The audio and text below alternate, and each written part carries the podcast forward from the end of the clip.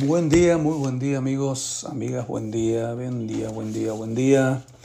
Ya estamos en el día jueves 13 de octubre y hoy leemos la palabra del Señor como todos los días. Estamos con Apocalipsis capítulo 13. Leemos Esther capítulos 3 y 4 y leemos una parte del Salmo 106. ¿Preparados? ¿Listos? Apocalipsis 13. Me paré sobre la arena del mar y vi subir del mar una bestia que tenía siete cabezas y diez cuernos, y en sus cuernos diez diademas y sobre sus cabezas un nombre blasfemo. Y la bestia que vi era semejante a un leopardo, y sus pies como de oso, y su boca como boca de león. Y el dragón le dio su poder y su trono y grande autoridad y vi una de sus cabezas como herida de muerte, pero su herida mortal fue sanada y se maravilló toda la tierra en pos de la bestia. Y adoraron al dragón que había dado autoridad a la bestia, y adoraron a la bestia, diciendo, ¿quién como la bestia y quién podrá luchar contra ella? También se le dio boca que hablaba grandes cosas y blasfemias, y se le dio autoridad para actuar cuarenta y dos meses y abrió su boca en blasfemias contra Dios para blasfemar de su nombre y de su tabernáculo y de los que moran en el cielo. Y se le permitió hacer guerra contra los santos y vencerlos. También se le dio autoridad sobre toda tribu, pueblo, lengua y nación.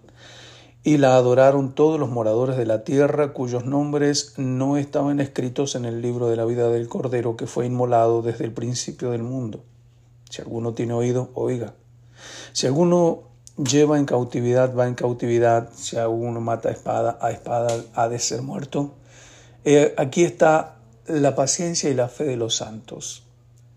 Después vi otra bestia que subía de la tierra y tenía dos cuernos semejantes a los de un cordero, pero hablaba como dragón. Y ejerce toda la autoridad de la primera bestia en presencia de ella y hace que la tierra y los moradores de ella adoren a la primera bestia cuya herida mortal fue sanada. También hace grandes señales de tal manera que aún hace descender fuego del cielo a la tierra delante de los hombres y engaña a los moradores de la tierra con las señales que se le ha permitido hacer en presencia de la bestia, mandando a los moradores de la tierra que le hagan imagen a la bestia que tiene la herida de espada y vivió. Y se le permitió infundir aliento a la imagen de la bestia para que la imagen hablase e hiciese matar a todo el que no la adorase. Y hacía que a todos, pequeños y grandes, ricos y pobres, libres y esclavos, se les pusiese una marca en la mano derecha o en la frente, y que ninguno pudiese comprar ni vender sino el que tuviese la marca o el nombre de la bestia o el número de su nombre. Aquí hay sabiduría. El que tiene entendimiento cuente el número de la bestia, pues es número de hombre, y su número es 666.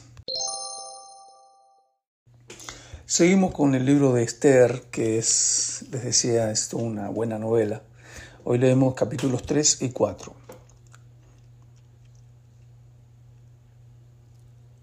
Después de estas cosas el rey Asuero engrandeció a Amán, hijo de Amedata, Agageo, y lo honró y puso su silla sobre todos los príncipes que estaban con él, y todos los siervos del rey que estaban a la puerta del rey se arrodillaban y se inclinaban ante Amán, porque así lo había mandado el rey. Pero Mardoqueo ni se arrodillaba ni se humillaba. Y los siervos del rey que estaban a la puerta preguntaron a Mardoqueo, ¿por qué traspasas el mandamiento del rey? Aconteció que hablándole cada día de esta manera y no escuchándolos él, lo denunciaron a Amán para ver si Mardoqueo se mantendría firme en su dicho, porque ya él les había declarado que era judío. Y vio Amán que Mardoqueo ni se arrodillaba ni se humillaba delante de él y se llenó de ira. Pero tuvo en poco poner mano en Mardoqueo solamente, pues ya le habían declarado cuál era el pueblo de Mardoqueo, y procuró Amán destruir a todos los judíos que había en el reino de Asuero, al pueblo de Mardoqueo. El mes primero, que es el mes de Nisan, en el año duodécimo del rey Asuero, fue echada Pur, esto es la suerte, delante de Amán, suerte para cada día y cada mes del año, y salió el mes duodécimo, que es el mes de Adar. Y dijo Amán al rey Asuero, hay un pueblo esparcido y distribuido entre los pueblos en todas las provincias de tu reino, y sus leyes son diferentes de las del todo el pueblo, y no guardan las leyes del rey, y al rey nada le beneficia el dejarlos vivir. Si place el rey, decrete que sean destruidos, y yo pesaré diez mil talentos de plata al que a los que manejan la hacienda para que sean traídos a los tesoros del rey. Entonces el rey quitó el anillo de su mano y lo dio a Amán, hijo de Amedata, Agageo, enemigo de los judíos, y le dijo, la plata que ofreces sea para ti, y asimismo el pueblo, para que hagas de él lo que bien te pareciere.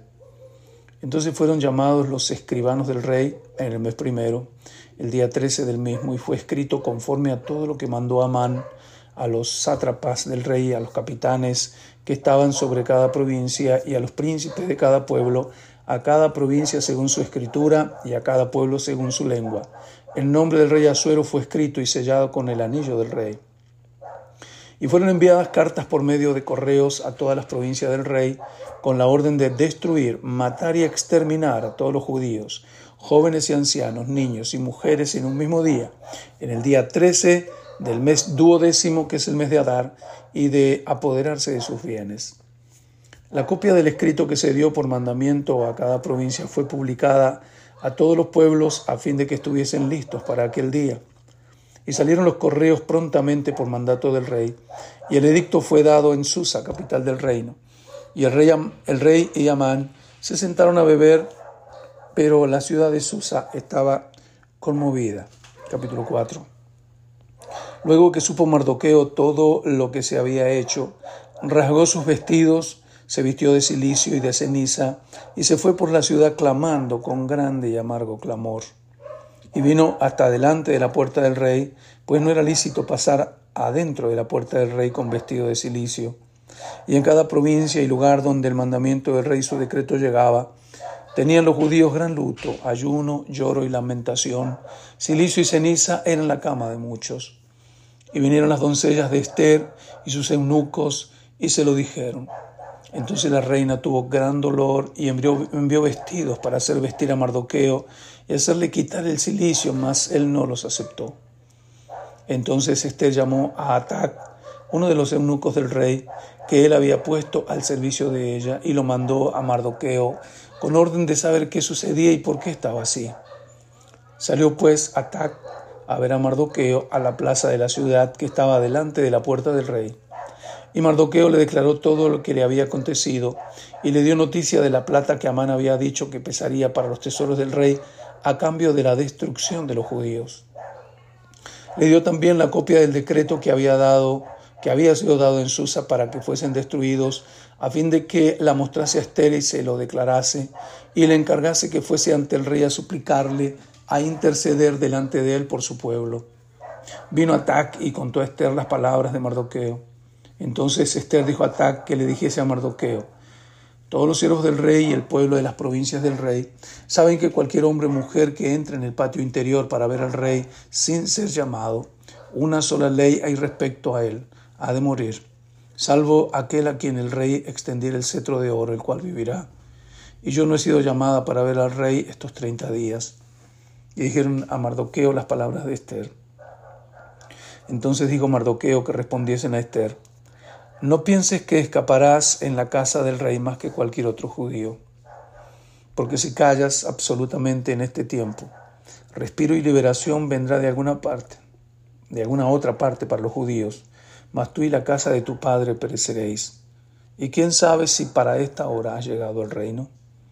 Y Esther dijo que respondiesen a Mardoqueo, Ve y reúne a todos los judíos que se hallan en Susa, y ayunad por mí, y no comáis ni bebáis en tres días, noche y día.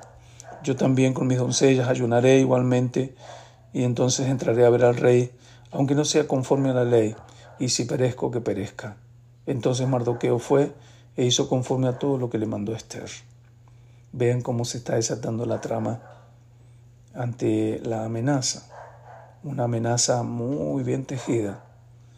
Ellos recurrieron a la, al desafío de llegar hasta el rey para eliminar la amenaza, pero todo eso encomendados a la gracia de Dios, que Dios tocase, que Dios hiciera la obra. Terminamos la lectura de hoy con Salmos. Hoy leemos la primera parte del Salmo 106, versículo 1 al 23, y dice, Aleluya. ¿Sabe usted lo que significa la palabra aleluya? Búsquela por ahí, por favor, y aprenda qué significa o qué, se quiere decir cuando decimos aleluya. Alabada a Jehová porque eres bueno, porque para siempre es su misericordia. ¿Quién expresará las poderosas obras de Jehová? ¿Quién contará sus alabanzas? Dichosos los que guardan juicio, los que hacen justicia en todo tiempo. Acuérdate de mí, oh Jehová, según tu benevolencia para con tu pueblo, visítame con tu salvación, para que yo vea el bien de tus escogidos, para que me goce en la alegría de tu nación y me gloríe con tu heredad. Pecamos nosotros como nuestros padres hicimos iniquidad, hicimos impiedad. Nuestros padres en Egipto no entendieron tus maravillas, no se acordaron de la muchedumbre de tus misericordias, sino que se rebelaron junto al mar, el mar rojo, pero Él los salvó por amor de su nombre, para hacer notorio su poder. Reprendió al mar rojo y lo secó, y les hizo ir por el abismo como por un desierto. Los salvó de mano del enemigo y los rescató de mano del adversario. Cubrieron las aguas a sus enemigos, no quedó ni uno de ellos. Entonces creyeron a sus palabras y cantaron su alabanza.